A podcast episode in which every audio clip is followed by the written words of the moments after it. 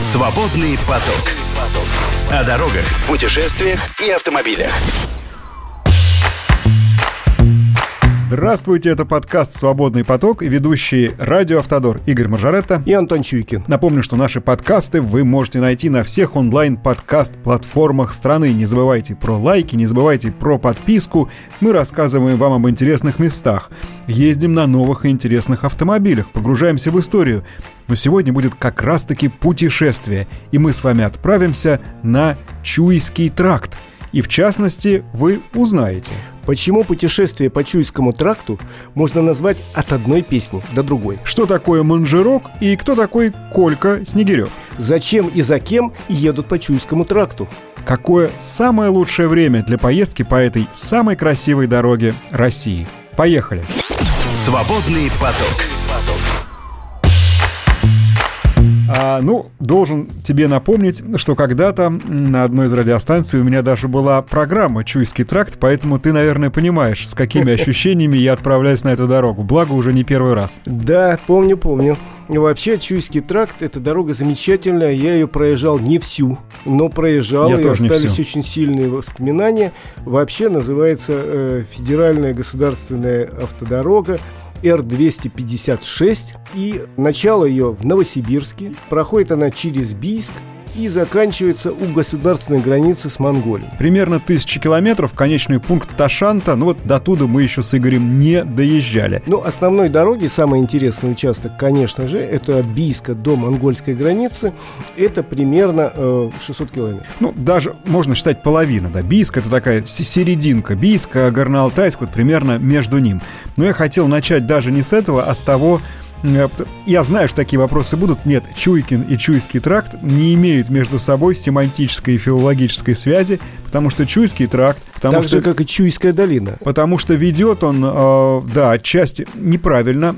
Долина не здесь, кстати говоря. Я говорю, тоже да, не имеет отношения. Это вообще в Киргизии, да. а здесь Чуйские степи скорее.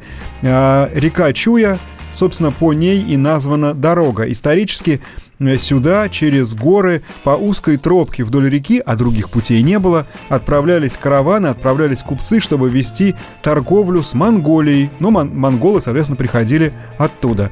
А, а в данном случае, если уж, чтобы поставить точку, фамилия и моя, и и, и, и Чуйкова, например, происходит от одежды, она, слава богу, из этих же краев, но все-таки не от реки. Чуйка. К чувствам тоже не имеет никакого отношения. Это современный новоязд, да, но я его с удовольствием поддерживаю. Так вот, Чуйский тракт. А, дорога известна давно, примерно с 18 века, и с той же поры а, существует название местное, которое мне очень понравилось, именно применительно вот к местным дорогам вы его встретите.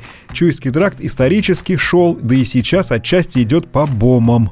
Знаешь, что Опа, это такое? Не, не знаю. Бом — это такой скалистый выступ утеса над рекой.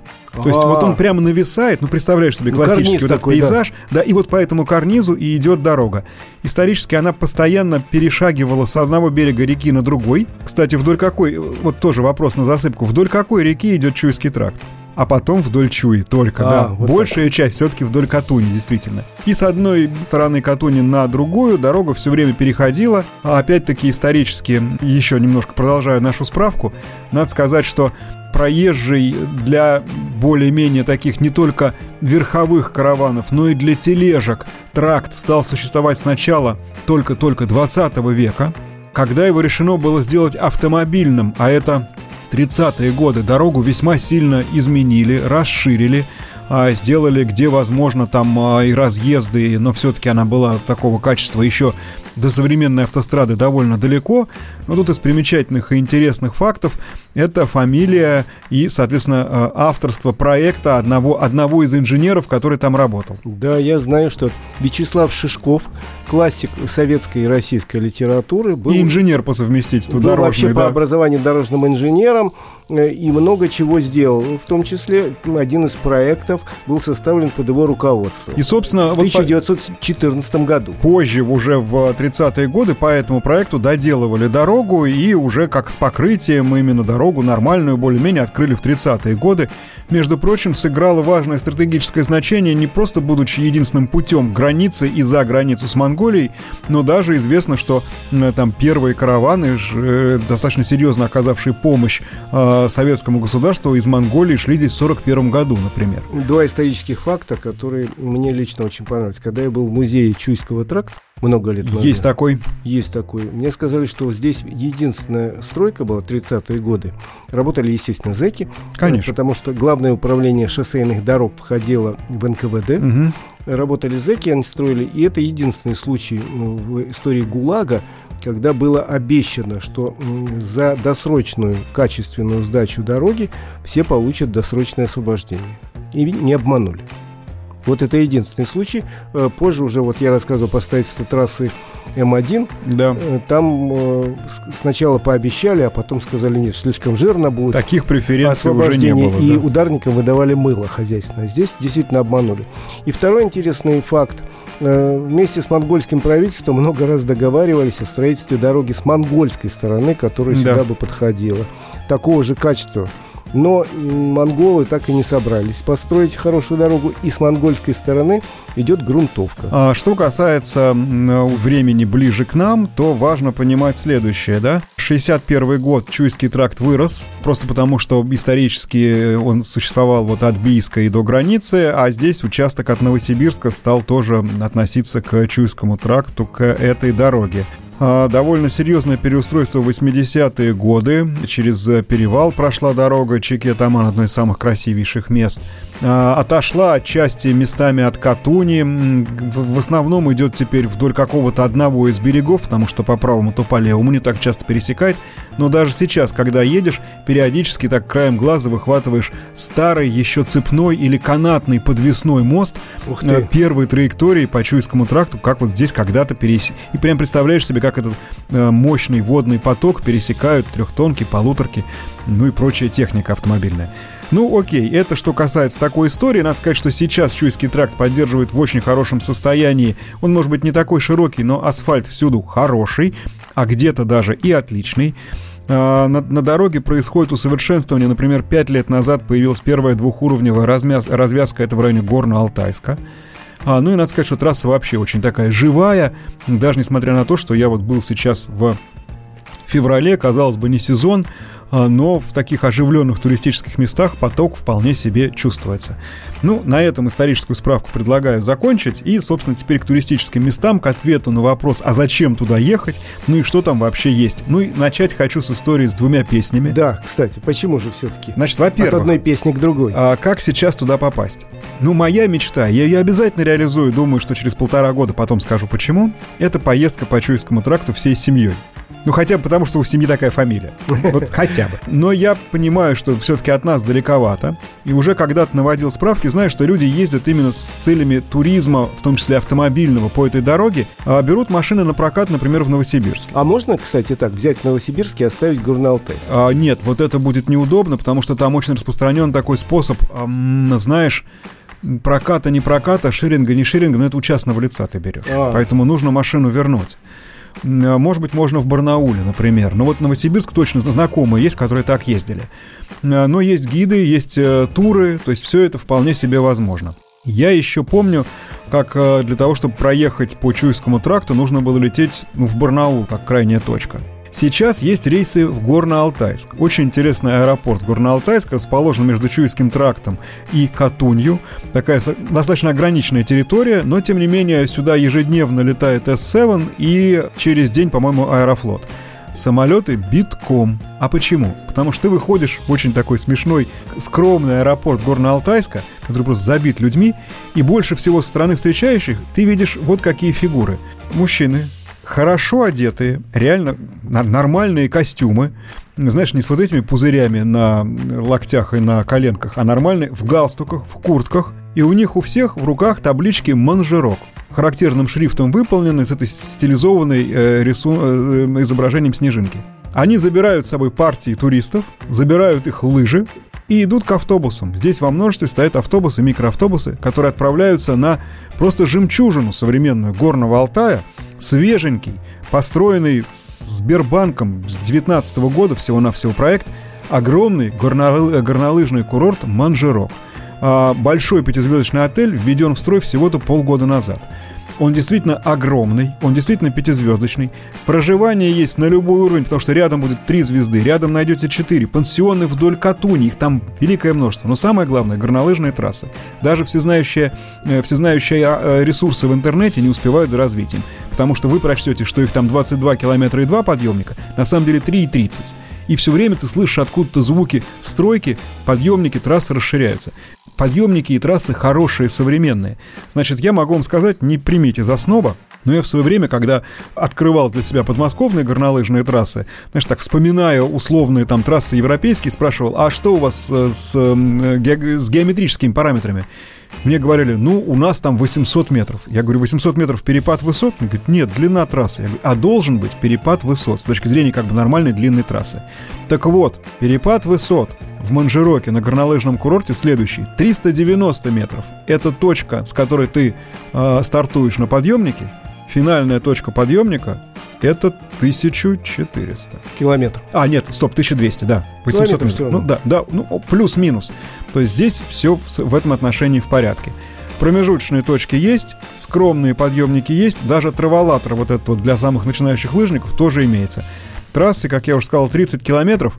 Все как положено. Зеленая, красная, синяя, черная. Даже такие, то есть на любой уровень.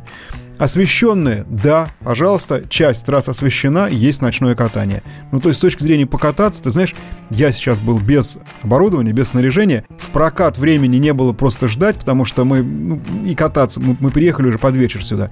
Но я впечатлился. Это здорово, что не только Сочи, не только Дамбай, не только Шерегеш, но и здесь тоже теперь а, есть, ну, гора-то была всегда, но сервис прям-таки вот такого хорошего уровня. Да, это не дешево.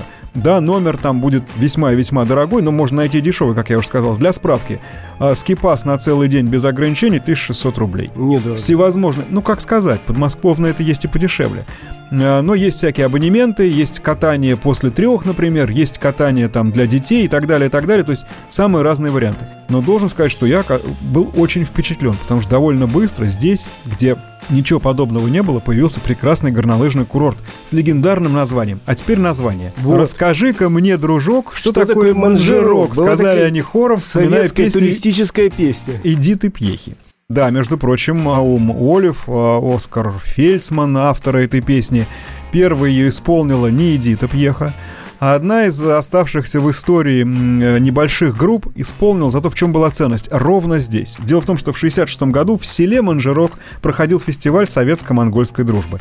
Его, видимо, решили сделать достаточно значимым, потому что ЦК ВЛКСМ обратился к виднейшим на тот момент советским поэтам-песенникам с просьбой сочинить гимн фестиваля. Мне кажется, что Наум не очень себе представлял, что такое Манжерок, ровно поэтому с таких слов и начал. И это не описание местных красот, это отсыл к тому, что это дружба, верность, ну и так далее. Но надо сказать, что песенка оказалась настолько хорошей, настолько ее здорово исполняла Эдита Пьеха, что вот даром, что ей уже этой песни а, сколько получается? Почти 60 лет. Почти 60 лет, ее до сих пор помнят и напевают. Не могу сказать, что я ее слушал всегда, но мы себе такую, значит, трансляцию в автомобилях включали.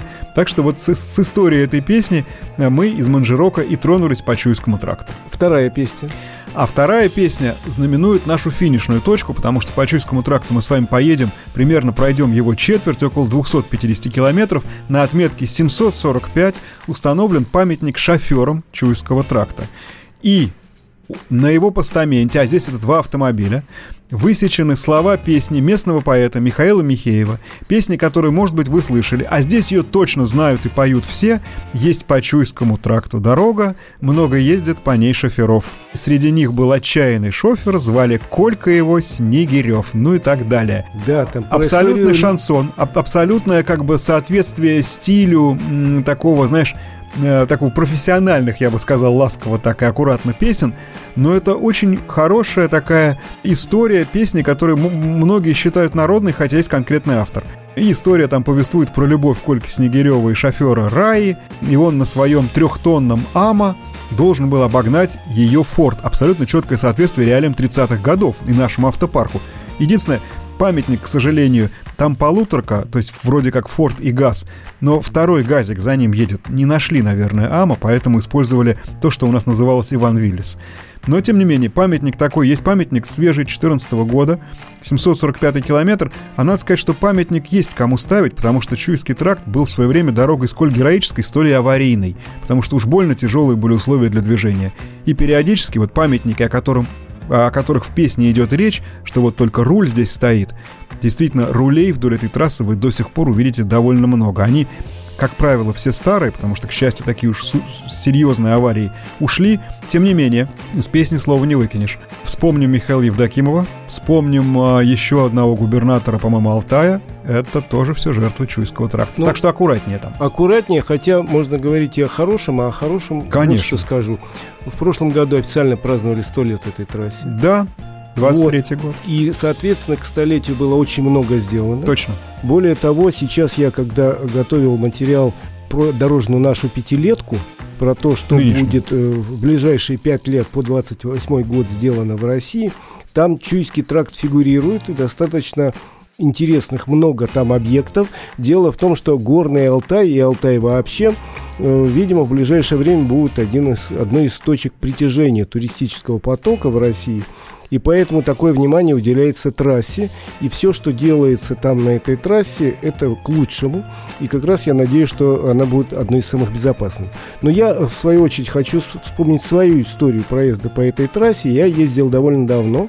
И ездил я от Барнаула, от Бийска, именно вот эту часть я лучше знаю. И причем дважды я ездил в Сростке. А, на родину Василия Михайловича Да, Шукшина. еще чем знаменита эта трасса, тут в селе Сростке родился Василий Михайлович, э, Василий, Василий прощение, э, Шукшин, э, выдающийся наш писатель, э, кинорежиссер, сценарист, актер. И э, любил он очень свою деревню. Я помню, я приезжал, еще была жива его сестра, которая о нем рассказывала. Дом сохранился, там мемориальный музей, памятник ему. Э, там все его вот пропитано духом, что называется. И очень какое-то душевное место такое, куда я потом второй раз с удовольствием поехал. И, кстати, один из э, первых своих фильмов Шукшин снял э, здесь, на Чуйском тракте. Фильм вы Совершенно этот, наверное, верно. помните. Живет такой парень с молодым Куравлевым в главной роли. Он такой фантазер, но при этом замечательный человек и шофер. Давай все-таки поправимся. Мы как с разгону с тобой. Василий Макарыч, Шукшин. Да, да. поправился сразу. Да, да, да. А что касается, что касается еще каких-то достопримечательностей, ну и того самого вопроса, а зачем туда ехать? Ты знаешь, когда выезжаешь из Горно-Алтайска и видишь, что даже за прошедшие 8 лет на берегах Катуни не осталось практически ни одного свободного места, а все это занимают пансионаты, отели, мотели и так далее, и так далее. Вот. Задаешься вопрос, а что здесь делать? А, значит, во-первых, Чуйский тракт неспроста считается самой красивой дорогой России, а в свое время российским отделением журнала National Geographic был включен в список 10 самых красивых дорог мира. И я да. с этим полностью да. согласен. Просто проехать по нему — это такая, знаешь, обязательная задача для человека, который считает себя настоящим автотуристом, мототуристом, автостопщиком и так далее. Поэтому просто проехать из конца в конец — это уже хорошо. А когда едешь тысячу туда и тысячу обратно, ну где-то же надо ночевать. Поэтому с этой точки зрения вот здесь туристическая инфраструктура нужна. Что еще тут делают? Ну, во-первых, это, конечно, настоящая мекка для туристов, э, туристов-альпинистов, туристов, которым интересно пройтись по горам, туристов, которым интересно познакомиться с местной флорой и фауной. Э, есть масса катаний, допустим, э, знаешь, две, э, два пункта. Катание А на лошадях, Б, это совсем катание, это сплав. Рафтинг распространен необыкновенно, маршруты есть самые разные, вам обязательно их предложат, но если вы только не в феврале там будете, да, а, например, это в сентябре. Такой. Вот, например, что делать летом? Вот, пожалуйста, рафтинг, вот, пожалуйста, э, кони. Ну вот... вот мы приехали в, например, одну из таких точек уже довольно далеко, потому что за Горно-Алтайском довольно быстро Чуйский тракт пустеет. Уже такого обилия туристической инфраструктуры нет, потому что поближе тот самый Манжирок, ты едешь, катаешься или гуляешь, потому что Манжирок курорт круглогодичный. Там летом не менее интересно и хорошо с точки зрения прогулок. Э, чем зимой. А дальше? Вот, например, замечательно красивое место, обязательно сверните на смотровую площадку, слияние Чуи и Катуни. Очень красиво. Немножко дальше, по Катуни, в стороне от Чуйского тракта, вот такой вот, как бы, отель, не отель, назвали бы эко-отелем, наверное, домики, издали смотрятся, что, что здесь делать, спускаешься пониже, а каждый домик трехместный, с удобствами, очень современная архитектура, такой финский, э, деревянный. Есть э, ресепшн, большое здание и все прочее, и есть очень гостеприимная хозяйка, у которой я и спросил, а зачем и кто к вам приезжает? И говорит, ну сейчас, конечно, поток совсем небольшой, летом у нас все забито. Поехали, наконец-то, Москва и Питер – а не только Новокузнецк, условный Кемерово и Красноярск и так далее, и так далее. Я говорю, а что же у вас делают? Ну, говорят, тут они здесь останавливаются на 2-3 дня обычно. И тут у меня все срослось. То есть ты не две недели здесь живешь. Это 2-3 дня перевалочный пункт, пока ты едешь дальше до Ташанта, до конечного пункта э, Чуйского тракта или еще куда-то. И в эти 2-3 дня у тебя есть сплав, у тебя есть те же самые лошадки. Вот здесь, сказал она, приземляется вертолет с экскурсиями на гору Белуха, самую высокую вершину Алтая здесь. Совершенно верно. То есть Плюс вот там у нас вот то делают, здесь вот это. Вот там озера какие здесь, фантастические. Здесь озера, здесь пещеры, здесь водопады, а вот тут сыр, например. И все, и все это там действительно есть. Поэтому имеет смысл, и я себе заложил, я говорю, вот такой маршрут, очень хочется туда попасть. Тем более, что красоты невероятные. И само по себе движение. Вот теперь, пожалуй, в конце уже нашего выпуска несколько чрезвычайно важных слов по поводу того, как ехать. Ехать по Чуйскому тракту невероятно интересно никаких, знаешь, а, особенностей или проблем, а, которые мы отмечаем, допустим, на самых современных наших дорогах, где тебе необходимы электронные помощники и ни в коем случае не заснуть, то есть нужно учиться ездить правильно, здесь такого не будет. Чуйский тракт заставляет все время тебя работать рулем, правой ногой, а если машина с автоматической, не с автоматической, а с обычной коробкой, то еще и, ру, и рукой переключая передачи. Потому что это все время Э, следование рельефу вверх-вниз, направо-налево. И открываются виды каждый раз один интереснее и красивее другого. Где-то в отдалении горы, потом они близко, потом поворот, потом бомб, с которого ты сейчас смотришь и прямо дух захватывает, потом тот самый старый мост, перекинутый через э, Катунь или через Чую где-то в стороне, потом невероятный цвет этой Катуни, особенно невероятный, где хочется спуститься. Потом тебя вдруг одолевает желание, если ты летом едешь, а может быть искупаться, от которого я вас сразу предостерегу. В Катуне не купаются. В, Капуне, в Катуне знаешь, что делать? Можно прилечь на отмели. А, ненадолго. Вода в Катуне максимум 14 градусов. А почему не купаются? А потому что стремнина невероятно глубока и быстра. А, поэтому сплав, очень сильно. сплав, да, купания нет. Но это совершенно не портит прелести от этой невероятно красивой горной реки. В общем, Чуйский тракт, если вы хотите считаться авто-мототуристом или человеком близким под к интересным красотам, горам и к дорогам, то имеет смысл поставить себе такую цель и по Чуйскому тракту проехать, если не из конца в конец, то хотя бы от одной песни до другой. Я вас уверяю, вы будете вспоминать это путешествие с большим удовольствием. Я тоже до сих пор не могу отделаться от того, как я хочу еще разик.